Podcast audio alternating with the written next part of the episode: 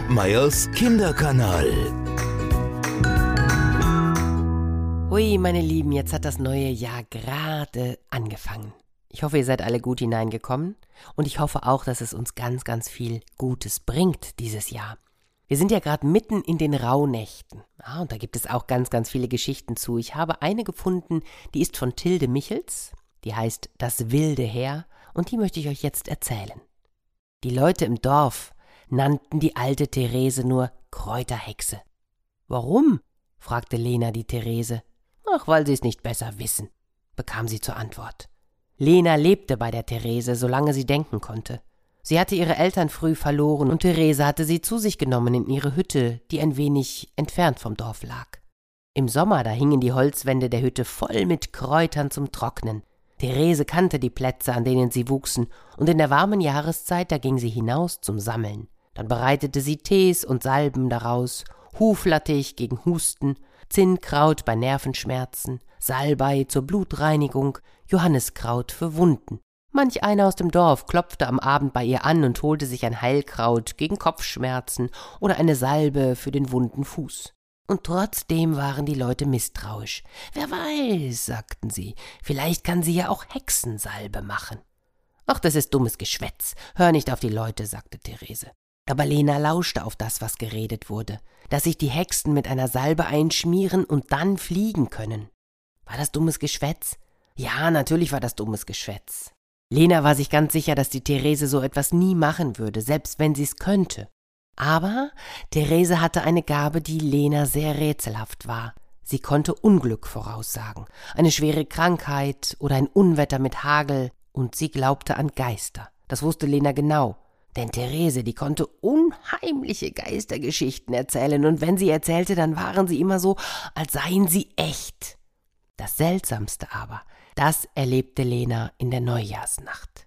Den ganzen Dezember über hatte es meterhoch geschneit. Und dann war das Wetter umgeschlagen.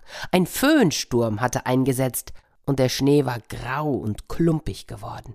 Drei Tage lang stürmte es in einem fort. In der Neujahrsnacht aber, da tobte der Sturm mit noch stärkerer Gewalt. Therese und Lena, die rückten in der Stube dicht zusammen und lauschten. Sie reißen uns das Dach herunter, murmelte die alte Therese. Wen meinst du? wollte Lena wissen. Die bösen Geister, das wilde Heer, es jagt durch die Lüfte. Hörst du, wie es tobt und braust? Ja, Lena konnte es hören. Ein Fauchen, ein Heulen, Kreischen, und zwischendurch klang es wie das Wiehern von Pferden. Da flammte ein Blitz auf, ein Donnerschlag folgte fast um den gleichen Augenblick, und im Brausen des Sturmes da krachte und splitterte Holz.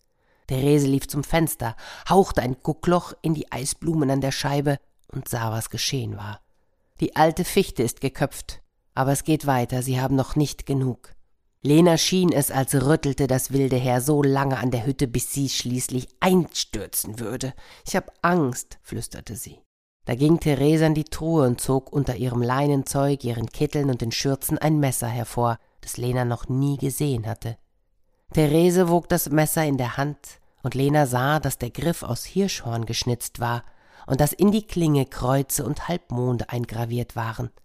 Ein Drudenmesser, sagte Therese. Ich versuch's. Sie riss die Tür auf und stieß das Messer in den hölzernen Türstock. Hinterher konnte Lena nicht sagen, wie lange es gedauert hatte, bis das wilde Heer auf seinen Geisterpferden davongestürmt war.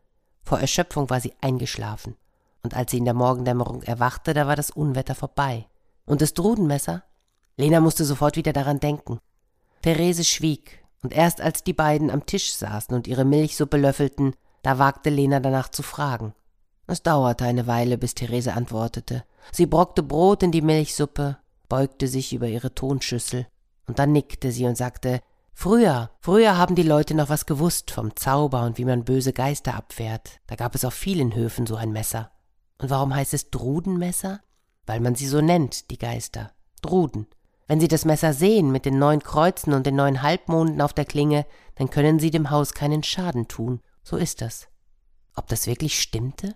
Lena zweifelte. Sie wollte es glauben und konnte es aber nicht. Und doch, was sie in dieser Nacht erlebt hatte, war so echt und wahr gewesen, wie die Geistergeschichten, die Therese erzählte.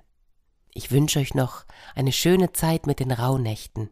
Gebt gut Acht auf die wilde Jagd, das wilde Heer. Bis nächste Woche. Tschüss.